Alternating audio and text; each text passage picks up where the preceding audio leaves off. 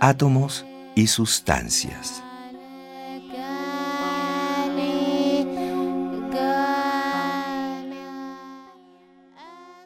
Todas las sustancias, ya sean elementales o compuestas, están formadas por átomos. El número, el tipo y el cómo se acomodan los átomos que forman a las sustancias determinan sus propiedades. La forma en que se acomodan los átomos en una sustancia es fundamental.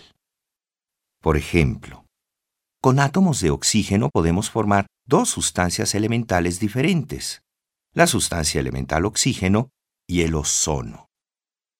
De las dos seguramente has escuchado hablar.